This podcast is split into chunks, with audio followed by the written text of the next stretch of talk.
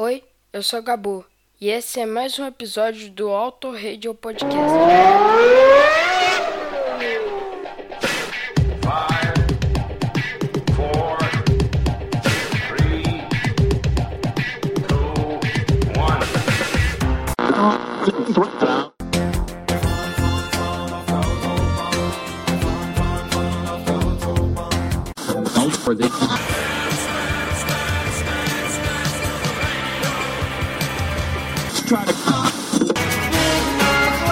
Are you stupid, dumb shit, goddamn motherfucker?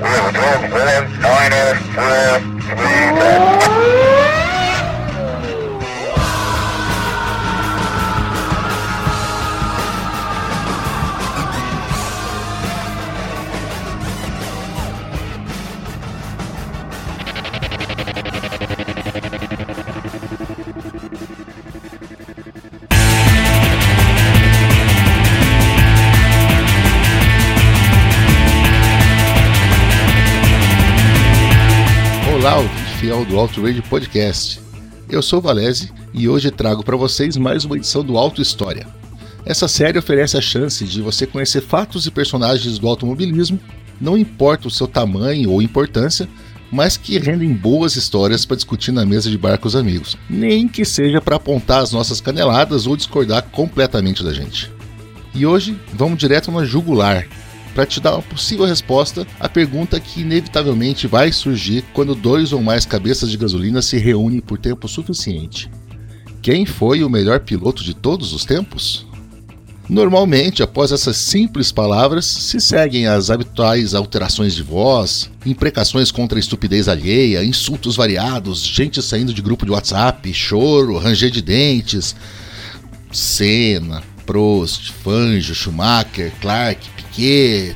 Tem gente que fala até do Jenson Button, imagina só. Mas alguns iniciados na história da Fórmula 1, inclusive gente que entende disso mais do que eu e você, como o Ed Jordan, o cara que trouxe o Schumacher pro circo, simplesmente balançam a cabeça com aquela cara de bitch, please. Jordan já disse algumas vezes: esqueçam Senna e Schumacher. Tommy Byrne foi o melhor de todos. Quem?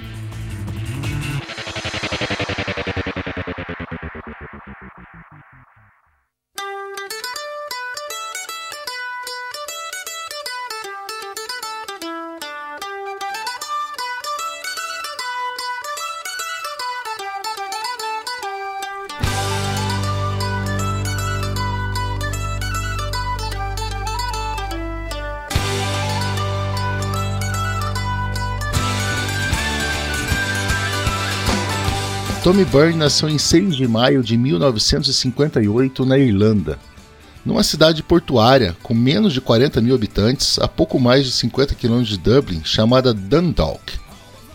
De família pobre, desunida e crescendo em meio à da violência dos anos 70 na região, ele largou a escola e se tornou, por opção, abre aspas, um ladrão, bêbado e mulherengo, fecha aspas.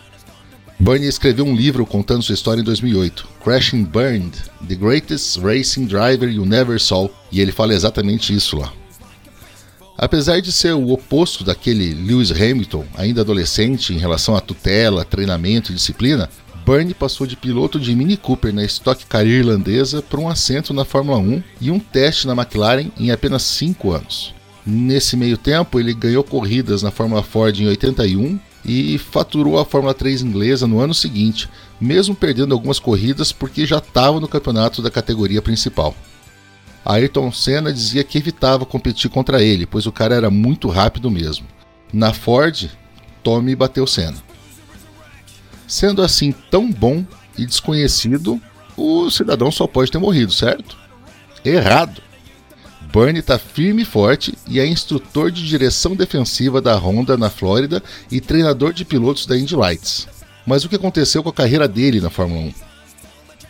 A Theodore Racing Team foi um time de Hong Kong que participou de 64 corridas entre 76 e 83.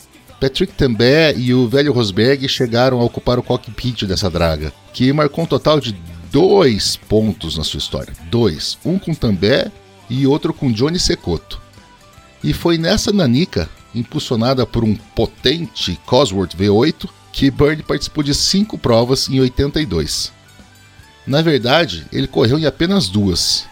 Ele não conseguiu se classificar nos GPs da Alemanha, da Suíça e da Itália. No GP da Áustria, ele se classificou em 26º, logo à frente do Raul Boesio e mais de 7 segundos abaixo da pole de Piquet. Abandonou na volta 28, quando restavam 12 pilotos na corrida. E em Las Vegas, no ridículo Caesars Palace Grand Prix, disputado no estacionamento do cassino, saiu também da 26ª posição para abandonar na volta 39 quando estava em 16º. Não deve ter sido por acaso que justamente em Vegas, Tommy deu uma banana para aquela equipe. As suas histórias de bebedeiras, orgias e uso de drogas fariam James Hunt ficar orgulhoso. E nada melhor do que a cidade do pecado para receber o seu foda-se. Um foda-se doído, principalmente pelo que aconteceu logo depois, em outubro desse ano de 1982. Como piloto com patrocínio Marlboro, ele tinha direito por contrato a um dia de testes com a McLaren em Silverstone. E é aqui que essa história começa a ficar deliciosa. No dia dos testes, Bernie chegou ao mítico autódromo inglês acompanhado de várias garotas que ele tinha conhecido na noitada anterior. Na verdade, ele veio direto dos pubs e boates de Londres, onde tinha bebido e fumado a noite inteira, para o dia mais importante da sua vida. Testando com um carro compartilhado, ele iria para a pista logo após Thierry Boutsen, que voltou para os pits e, enquanto os mecânicos acertavam o carro para as voltas do irlandês, e depois eu vou falar desse acerto, reclamou com todo mundo do understeer que o impediu de pilotar. Boutsen fez o melhor tempo em 1:10.9. Eu sabia que esse era o meu momento decisivo, disse Tommy depois. E queria mostrar para aqueles filhos da puta da Theodore que eu era bom. Mas com Boutsen, um cara que eu respeitava e considerava rápido, reclamando do carro, eu fiquei preocupado. Isso durou até eu entrar na pista. Sim, tinha um tanto de understeer, mas eu simplesmente pisava no freio um pouquinho antes, começava a curva um pouquinho antes e pisava no acelerador um pouquinho antes. Resultado: sem understeer. O seu melhor tempo de 1:10.1 não foi bom. Foi espetacular. Melhor que os tempos de classificação de Nick Lauda e John Watson em Silverstone naquele ano. E consistentes, ele fez esse mesmo tempo nas suas últimas três voltas. Senna estava lá esse dia e fez 1:10.4. Mas não é só isso. John Uprichard, um piloto e amigo de Byrne, estava na beira da pista cronometrando manualmente os tempos e disse que no final ele fez essas três voltas em 1.9.9, 1.9.7 e 1.9.6. Quando foi questionar a McLaren sobre o motivo de não terem mostrado os tempos corretos, ele recebeu uma porta na cara. Bom, o cara era amigo, ele podia estar exagerando, verdade. Mas essa história ainda não acabou. Tudo leva a crer que a McLaren não foi completamente honesta com Berg.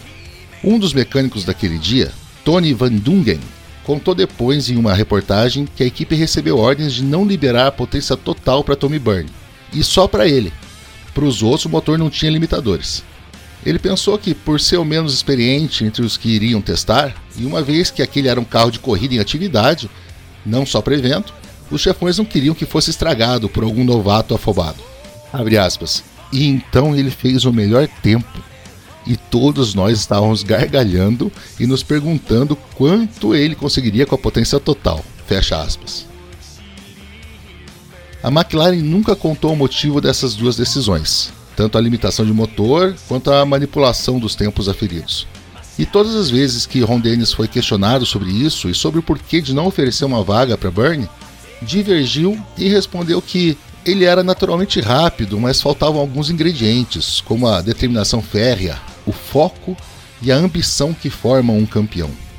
Para um time que anos depois fechou com Michael Andretti, essa história me parece um tanto mal contada. O que se comenta nas garagens é que Ron não daria o seu carro para um beberrão inconsequente e ainda por cima irlandês, nem que ele fosse a reencarnação de Bruce McLaren. Bernie não tinha uma cara agradável para a mídia. Na verdade, minha opinião pessoal, ele parecia um cruzamento de Didi Mocó com Mr. B. Ele era bocudo, irresponsável mesmo, não corria atrás de patrocínio. Não importa o quão rápido fosse, não ia dar dinheiro para equipe nenhuma. Porém, essa foi a gota d'água para o impaciente Bernie, que resolveu largar a Fórmula 1 e um tempo depois a Europa, indo para os Estados Unidos correr na American Race Series em 86, onde venceu 10 provas das 55 que disputou. Ficou em terceiro na Indy Lights em 87, segundo em 88 e repetiu o vice em 89. E conta-se fazia dinheiro mesmo é em corridas clandestinas no México. Bom, no caso dele não, mas normalmente tudo começa no kart, não é mesmo, Banho?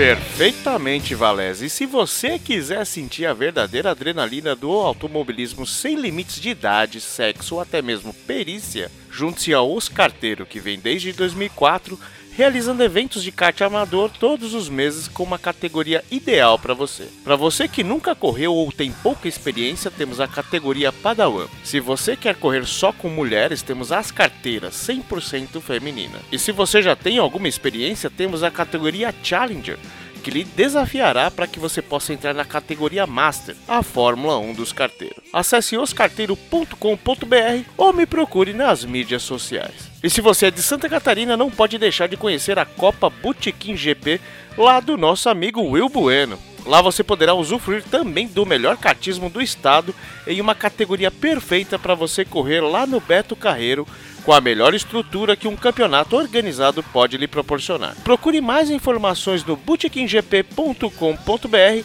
que contém também informações do campeonato e diversos conteúdos de Fórmula 1 e automobilismo em geral.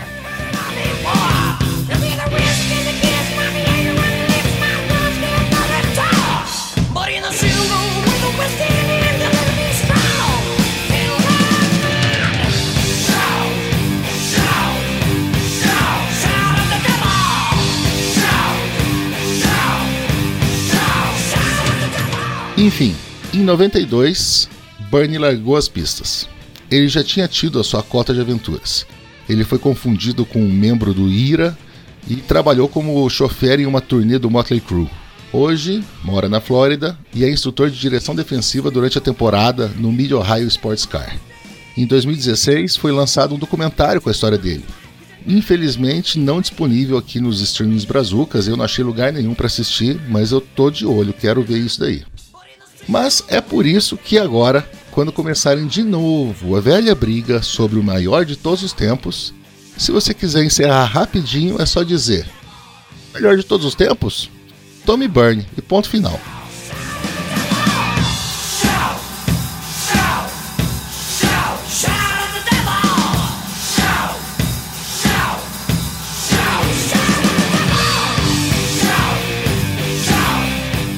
Esse é o Outrage Podcast, que você encontra no Twitter e no Instagram como arroba Outrage Podcast, e eu sou o Valese.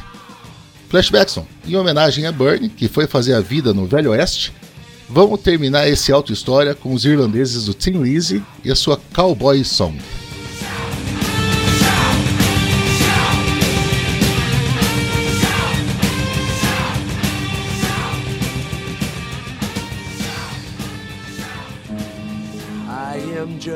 Cowboy, lonesome on the trail. A starry night, a campfire light.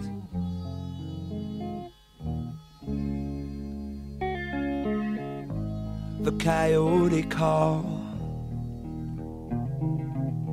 and the howling winds wail. So I'll ride out to the old sundown.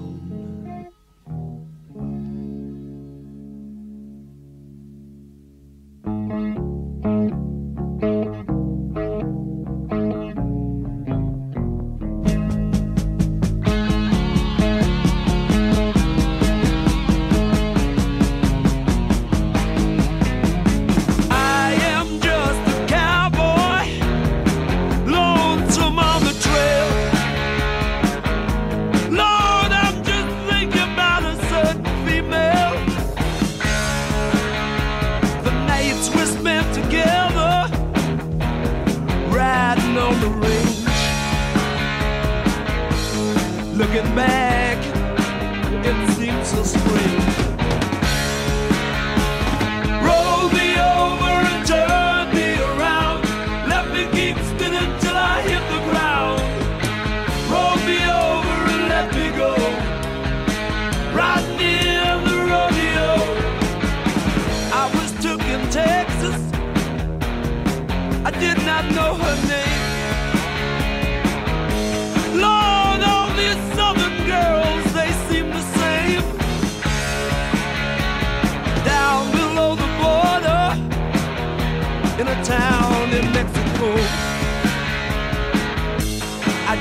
job busting broncs with a rodeo.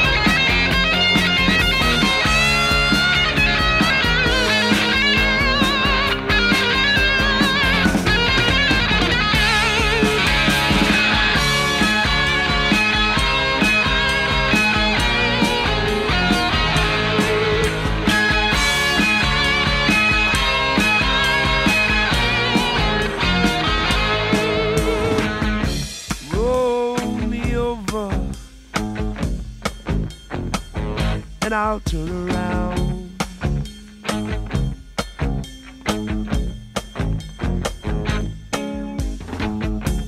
And I'll move my fingers up and down.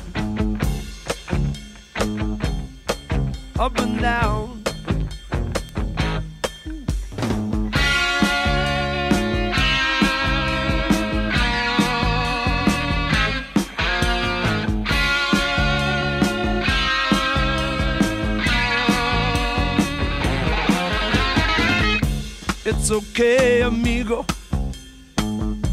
Just let me go.